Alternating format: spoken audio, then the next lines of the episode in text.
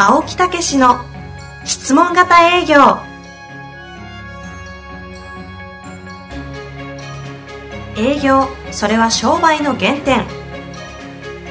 トヨタ大阪ガス生協などの営業マンも実践。2万人を超える営業支援を行った青木武が営業の真髄を語り尽くします。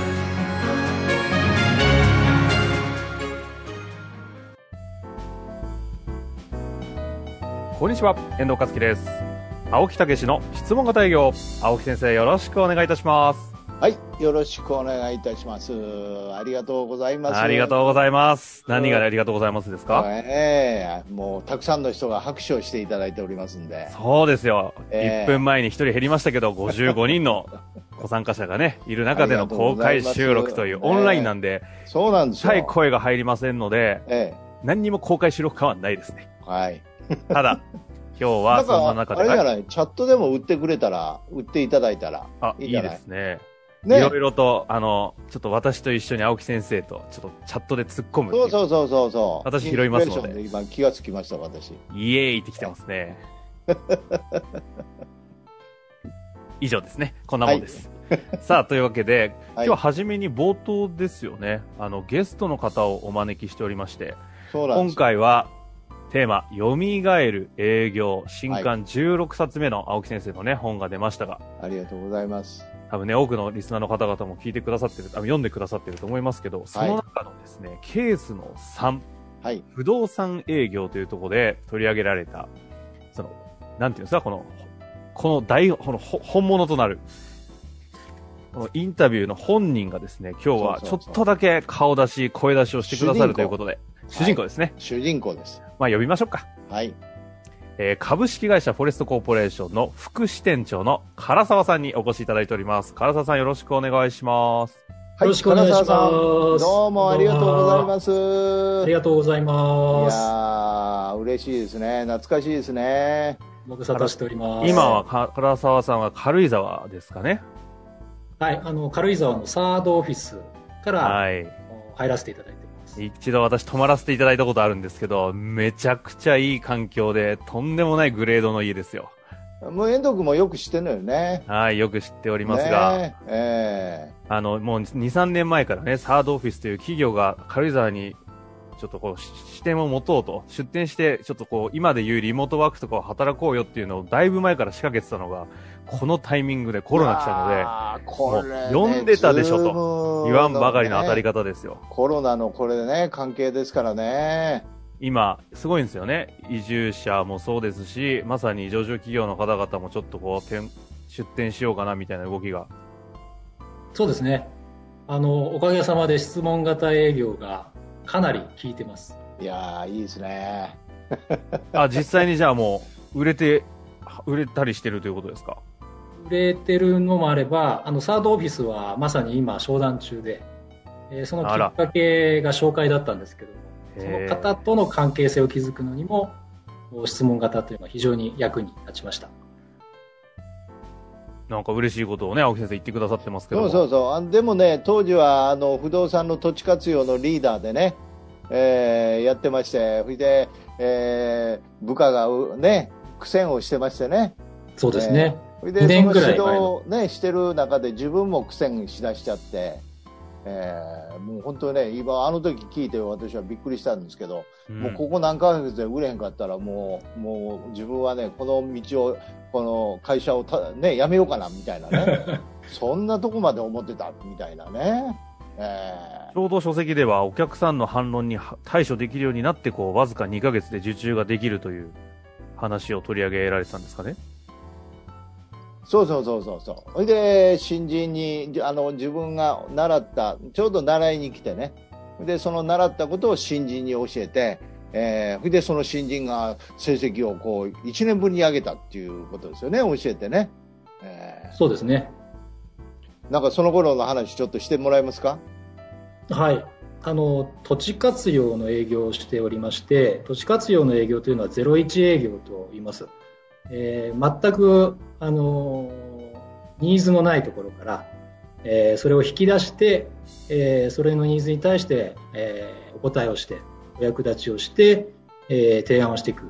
提案型の営業なんですけれども、その0から1を作るのが一番大変なんですよね。で、反論がまあ9割以上の飛び込み営業なので、その断られることにまず慣れるところから進めなければいけないんですけども、うん、とにかくあの新人1年目、2年目なんかは、その反論に耐えきれずに精神的に参っちゃうっていうことが多い中で、この質問型っていうのは、反論をうまく切り返して、欲求を引き出すための非常に有効な営業手段だなということがよく分かりました。で、2年前に、あの、コンサル、養成講座、あ参加させて、えー、いただいて、体系的に学べたので、それを2年目の社員に、えー、教えて、えー、わずか1ヶ月で、えー、受注まで行ったと。へえ。ね、たまたまそれがうまくこうはまったっていうことですけど、でもそのね、えー、そこにちゃんと法則があるっていうね。だからこの本の中に実はね、皆さん書いてあるこの反論対処法ってね、あの、まあ、言っちゃなんですけどね、最新なんですよ、これね。うん。あの、この反論対処よーく読んでいただくとね、対処法がわかるんですよ。で、言葉だけじゃなくって、まあ、要はそのタイミングとかもものすごい重要なんですね。だからこれはね、練習しないといけないっていうことですね。ねまあ、そこら辺がね、もう本当にうまくいってね、あっという間に売れちゃったって、1年間売れなかった人があっという間に売れちゃったって、そんなお話でしたもんね。そうですね。立て続けに2件売れましたね。へえ、それはすごいですね。あの、唐沢さんはあれですよね、今回は少しだけちょっとこう、しょ出ていてくださいましたけど、また改めて別に、しっかりと、出演で、先ほどのサードオフィスの話とかもいろいろしていただこうということになっていると聞いてますが。ええ、そうそう、もう、あ、そういうことね。もうそろそろ終わりやね。いやいやいや、そういう言い方されるとほら、も問題になるんで。いや、ほいでね、もう本当に、あの、このね、唐沢さんいい人でね、えー、部下をお祝いでね、飲みに連れてってあげて、えー、その部下の姿を見て、涙する姿を見て、自分も泣いたって言うんですよね、この年で。いやー、ね、本当にいい話ですよ。えーまあ、ぜひまたゆっくり聞かせていただきたいと思います。そうですね。はい、その時にまた改めてぜひお聞かせいただきたいなと思います。はい、はい、ありがとうございます。原田さんありがとうございました。よろしくお願いします。はい、さあ、という形でやってきましたが、そろそろ質問やりましょうそうなんですよね。はい。もう唐沢さんだったらね、一緒に回答できちゃいそうですけど、まあたまにはね、二人でやりましょうかね。はいはいはい。はい。え、今回質問ご紹介したいと思います。はい。質問者、神奈川の源さんですね。はい。営業未経験で社会保険労務士として開業を予定しています。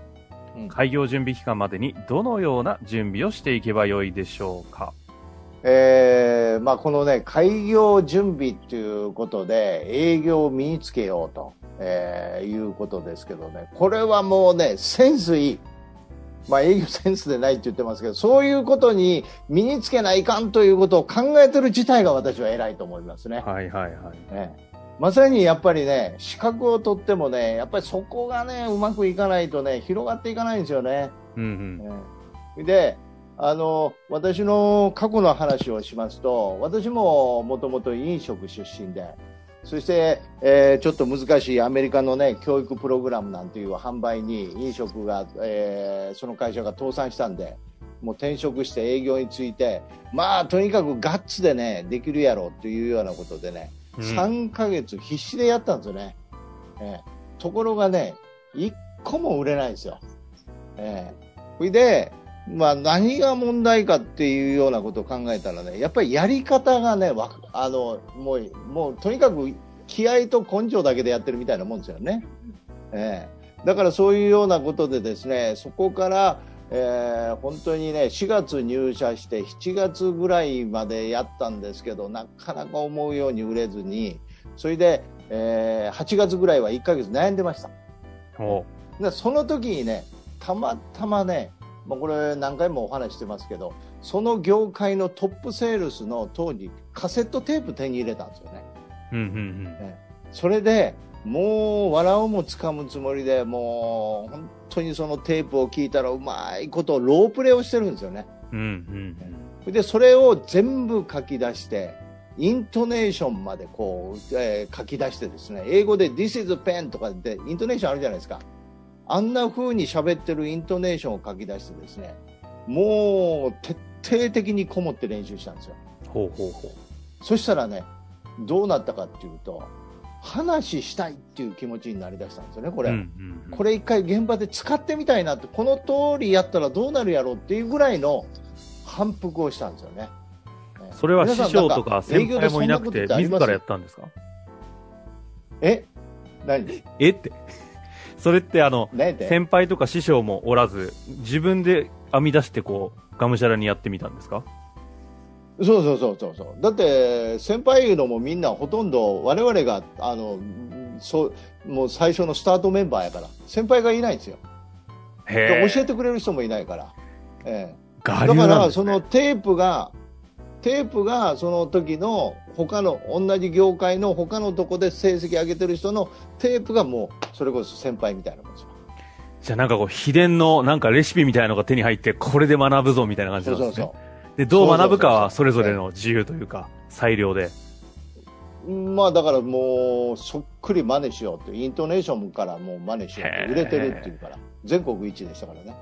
ええ。で、もう、本当に毎日毎日練習したら、皆さんね、そういう感覚あるかどうかっていうことなんですけど、それぐらい練習したら、使ってみたいっていう感覚になるんですよ。うんうん。そういうのって、ね、それぐらい、だから現場へ行ってじゃなくって、それぐらい練習するんですよ。ねそして、使ってみたいという感覚になったんで、出て行って、いよいよアポアポもね、そうするとね、どうなるかっていうと、取れ出すんですよ。話してみたいという気持ちがあるから。ええこれ一回どういうふうにこう反応するか、もう試してみたいっていうことがあるから、アポも取り出しましてですね。ええそれでですね、アポが取れて会いに行ってプレゼンしたらね、なんと、ほとんど決まり出したんですよ。え、それじゃあ全然面白い話じゃないじゃないですか。で なんでやね。成功話。ちょ、ちょ、ちょ、ちょ、ちょだから、はい。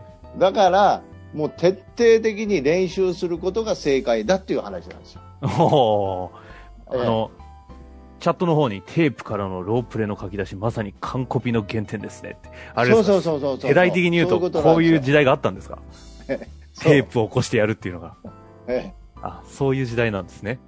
えだから、もう、その時に初めて営業というのは学習と訓練だということが分かり出したっていうことですね。ああ。え、ええその話を踏まえてですよ。この方、えはい、あの経験が営業ない中で、社労士は多分もう取られたんですよね。で、開業ししようとしていると。ええ何、完コピするわけにもいかないですけども。まあ、だから、例えば質問型営業の、えーそういうトークをまず作って、はい。それを徹底的に練習するとか、ええあと言い方はうちのマスター編とかね、そういうようなものもありますし、えーあのあとはまあ直接私も教えますから、その中級とか上級とかそんなコースもありますけどね。うんうん。うん。あの、きそれいろいろ選択はあるんですけど、ぜひお伝えしたいのは、学習とロープレなんですよ、営業って。うんその感覚がないんですよ、みんな。うんええ、だから、もうとにかくね、営業って言ったらもう、なんかぶち当たってね、もう行って、もう特攻隊みたいなもんで、とにかく人に当たってこいと。そういう中で練習になるっていう、こうね、そういう考え方があるんですけど、あの絶対違うんですよ。ね、で特に今の時代はもう話も聞いてくれませんからね、なかなかね。うんうん自信がないとね。ええだから、専門の分野をまずマスターをすることと、あとはその専門の分野をどうトークをするかというトークスクリプトを作って、ね、そしてそれを何回も練習をしていただいて、ね基準は自分の中で話してみたいという気持ちになるかどうかです。なるほど。明確にいきましたね。そうそうそうそう。はいはい。ええそういうようなことをしたら、それで行ってうまくいかなくっても、自信を持った状態で行ってるでしょ。使ってみたいという気持ちで行ってるでしょ。うん。ということは、ちゃんとね、改善が始まるんですよ。何が悪かったんやろと。どういう言い方したらいいんやろっていう改善でどんどんどんどん良くなるっていうことうなんですよ。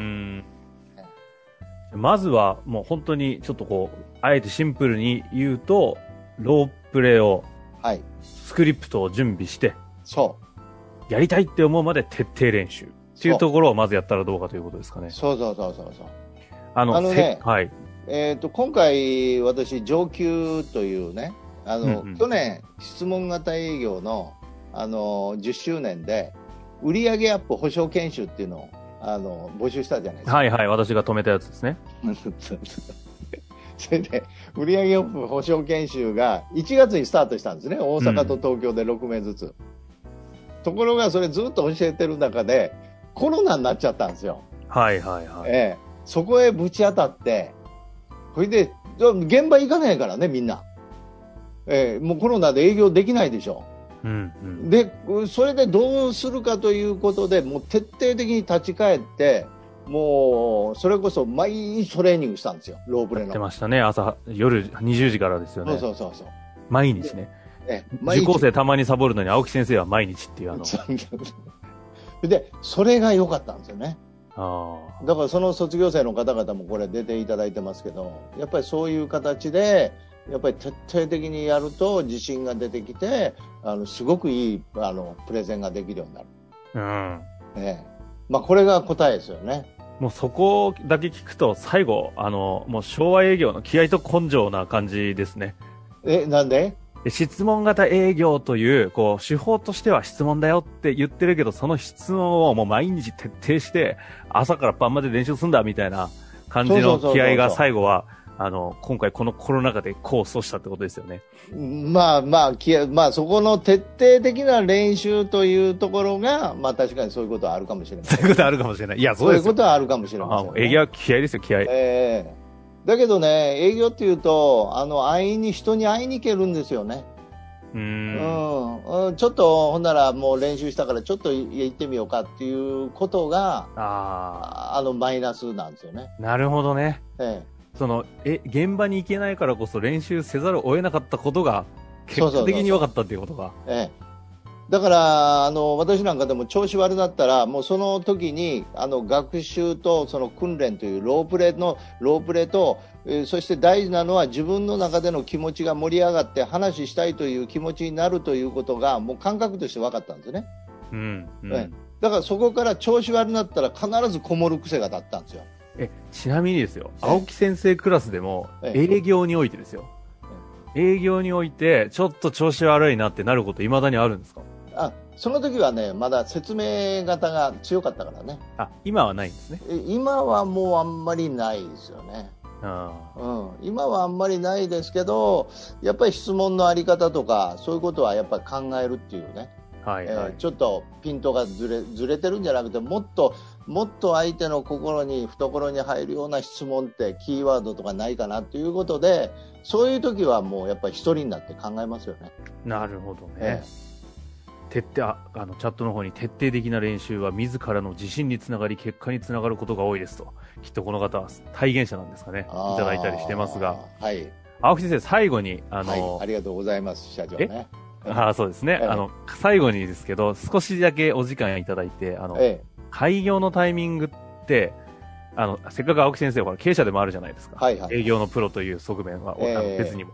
開業のタイミングで営業という観点と、今今日いただいたので、もう一つぐらい最後になんかこう、青木先生からメッセージといいますか、こういうとこ抑えるといいんじゃないかなみたいなのってありませんか？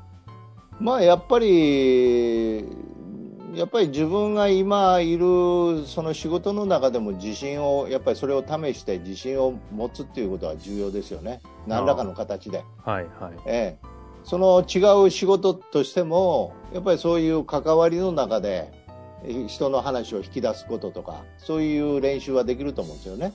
うん、ええうん特に質問型営業では人間関係をこう、うん、本当にこう相手の本音を引き出せるような人間関係づくりをアプローチでするっていうテーマあるじゃないですか、うん、うん。ここなんかはもう日常で絶対できますよね確かに。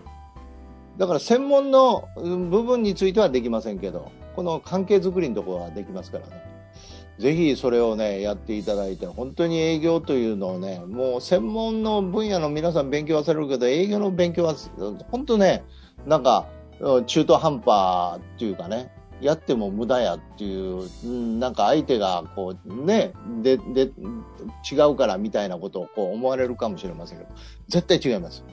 なるほど。あの、社労士の先生で営業力、こう、かなり持ってる方って、あの、比較論ですけど、相対的に結構少ない印象もあるので、ここで青木先生から学ぶと、相当なんか抜けそうな感じもするので、ぜひ頑張ってい。ただきたいね。えー頑張っていただいてね。はい。はい。というわけで、まねず公開収録第1回目、ここでそろそろ終わりたいと思います。青木先生、ありがとうございました。はい、ありがとうございました。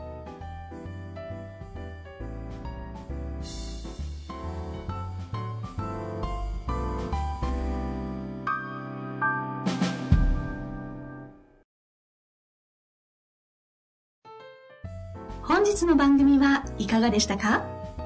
番組では青木武氏への質問を受け付けております。ウェブ検索で「質問型営業」と入力し検索結果に出てくるオフィシャルウェブサイトにアクセス。その中のポッドキャストのバナーから質問フォームにご入力ください。たくさんのご応募お待ちしております。